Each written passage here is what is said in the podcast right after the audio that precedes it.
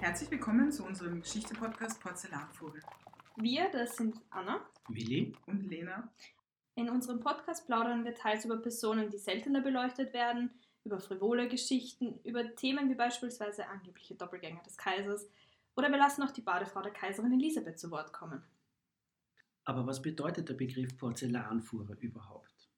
Dabei handelt es sich um ein Codewort aus dem 18. und 19. Jahrhundert, das die rollende Prostitution beschreibt. Also begleitet uns doch auf dieser Reise durch die unbekannten und auch pikanten Geschichten aus vergangenen Zeiten. Und jetzt einsteigen und zuhören.